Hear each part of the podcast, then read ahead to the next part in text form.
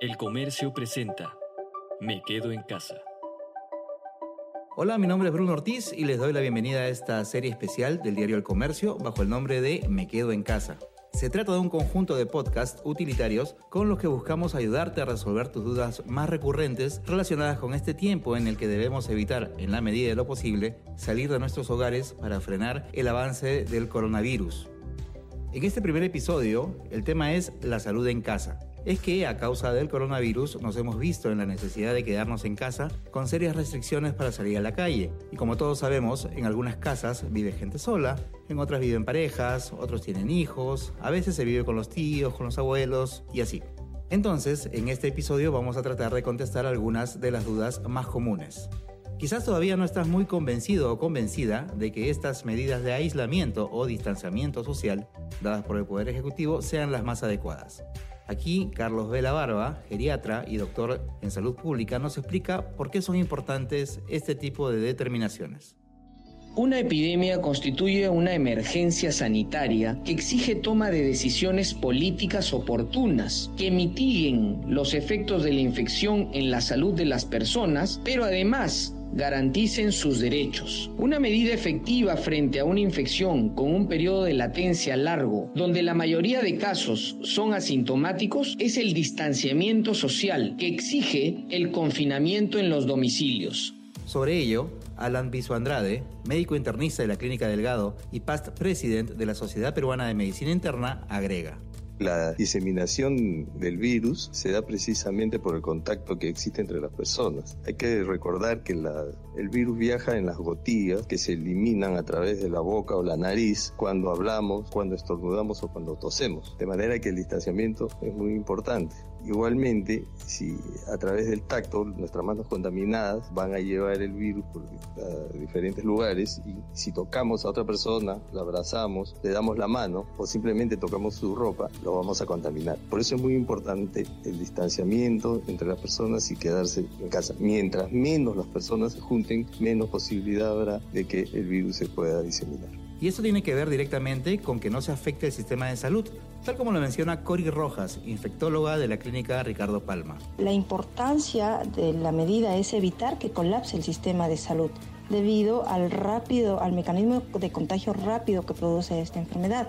Pero seguramente te preguntarás si es que estando en casa las medidas de higiene cambian o tienen que ser las mismas, porque bueno, si no estoy en la calle, dejemos que el doctor Viso nos explique más. Las medidas de higiene que no se pueden descuidar aún estando en casa son las mismas que las autoridades de salud han venido recomendando. O sea, si ellos recomiendan que hay que lavarse la mano con frecuencia, no significa que solamente te vas a lavar las manos cuando regreses de la calle a tu casa, sino estando dentro de nuestra propia casa debemos lavarnos la mano con una frecuencia racional. Y si aún no te queda claro cómo debe ser el lavado de manos, el doctor Vela nos hace ese favor. El lavado de manos debe hacerse con jabón y agua, frotando entre los espacios interdigitales y terminando con el dedo pulgar. El alcohol en gel o líquido es una medida complementaria si no contamos con agua y jabón. Entonces, ¿todo queda con seguir lavándonos las manos como nos lo han explicado? No, no solo es eso. Limpiar las superficies eh, de manera frecuente, como la cocina, los eh, escritorios, los anaqueles, todo lo que implique el servicio doméstico, ¿no? Además, no compartir vasos, eh, no compartir cubiertos, no compartir toallas, tampoco compartir todos los implementos de higiene personal y obviamente asegurar una buena ventilación en nuestra casa. Pero como ya sabemos, habrá la posibilidad de que alguna persona de la casa pueda salir a hacer las compras, los pagos, etc. Ante esto, el doctor Herbert Cuenca, neumólogo de Respira Vida, recomienda. La persona que sale de su casa a hacer compras, es el encargado de hacer compras, es importante que tenga un cuidado personalizado. Primeramente, no estar en lugares donde haya muchas aglomeraciones o, muchas personas. Eh, tratar, de, tratar en lo mucho de evitarlo. Pero no solo eso, hay que tener mucho cuidado para que esa persona que salió no contamine a los que se quedaron en casa. Cuando toda una familia está confinada en una casa, hay que tener mucho cuidado del que viene de afuera, que posiblemente ha tenido contacto con una persona que ha tenido COVID-19, llámese fue a un hospital, fue a un centro de salud donde hubo un COVID-19, un paciente sospechoso, esta persona debe entrar en cuarentena en su cuarto totalmente solo. Y si en algún momento aparecen síntomas, ya sea de garganta, dolor de garganta, rinorrea, congestión, estornudo o fiebre, no ir de frente al centro de salud o al hospital, sino llamar al 113 Así es, no debe salir de su casa, sino llamar al 113 o al 106 para reportar su caso. ¿Y con quién debemos tener un cuidado especial en casa? ¿Quiénes son los grupos de riesgo? Los doctores Rojas y Vela nos lo detallan específicamente con los pacientes que tengan o personas que tengan algún tipo de enfermedades como cáncer, hipertensión arterial, diabetes mellitus y que sean mayores de 60 años. Ellos son nuestra población más vulnerable. La población adulta mayor constituye un grupo de riesgo por las complicaciones relacionadas a la progresión de la enfermedad, siendo la neumonía la de mayor mortalidad. Las recomendaciones de vigilancia en este grupo poblacional están vinculadas al cumplimiento del tratamiento de sus enfermedades crónicas, como hipertensión, diabetes, enfermedad pulmonar obstructiva crónica, cáncer o enfermedad cardiovascular, ya que éstas predisponen a mayor tasa de complicaciones. Los niños pueden ser portadores asintomáticos, así que hay que extremar la medidas de higiene, manteniendo los espacios bien ventilados y haciendo hincapié en el correcto lavado de manos. Pero además requerimos tener un cuidado más específico con los mayores. No se debe abrigar a los adultos mayores, pues pueden elevar la temperatura de modo artificial.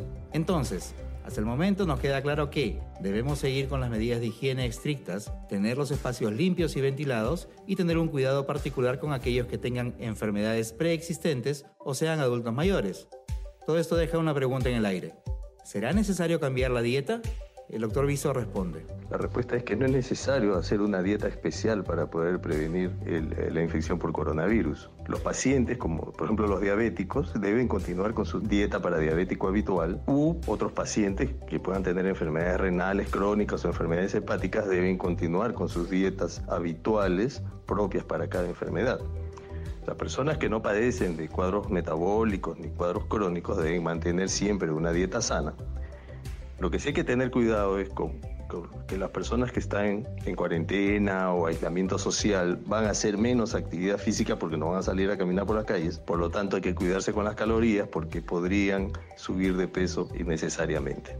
De manera que estando en casa sin posibilidad de hacer actividad física, hay que disminuir la ingesta de calorías que viene a través de, por ejemplo, del exceso de harinas o de alimentos que contienen demasiada azúcar. ¿Y en el caso de los adultos mayores? Se debe garantizar la ingesta adecuada de líquidos a temperatura ambiente para lograr su adecuada hidratación. La dieta debe adecuarse a las condiciones médicas de cada paciente, siendo las frutas un aporte de flavonoides y vitaminas positivos para el sistema inmune. Los suplementos son útiles para pacientes frágiles o con signos de malnutrición. Creo que va quedando la cosa más clara con respecto a los cuidados que debemos tener durante todo este tiempo que nos quedemos en casa.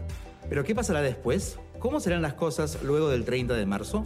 Cuando finalice el periodo de las restricciones, será absolutamente necesario que mantengamos en práctica las recomendaciones de las autoridades sanitarias y de los expertos en general, debido a que el coronavirus y la gran cantidad de pacientes que todavía pueden tener infecciones leves o los asintomáticos van a estar circulando en toda la población y se va a diseminar el virus de todas maneras. Entonces, a fin de evitar que aumente la, curva de casos nuevos, y por tanto la mayor, el mayor uso de, de los hospitales y, disminuir también al mismo tiempo la, la mortalidad, será necesario que se mantengan estas restricciones. Hay que recordar también que las medidas preventivas que se utilizan, como el frecuente lavado de manos, el distanciamiento social, de evitar tocarse la cara, va al mismo tiempo a disminuir también la posibilidad de transmisión de otras infecciones, tales como influenza, tuberculosis o resfríos por otros virus habituales que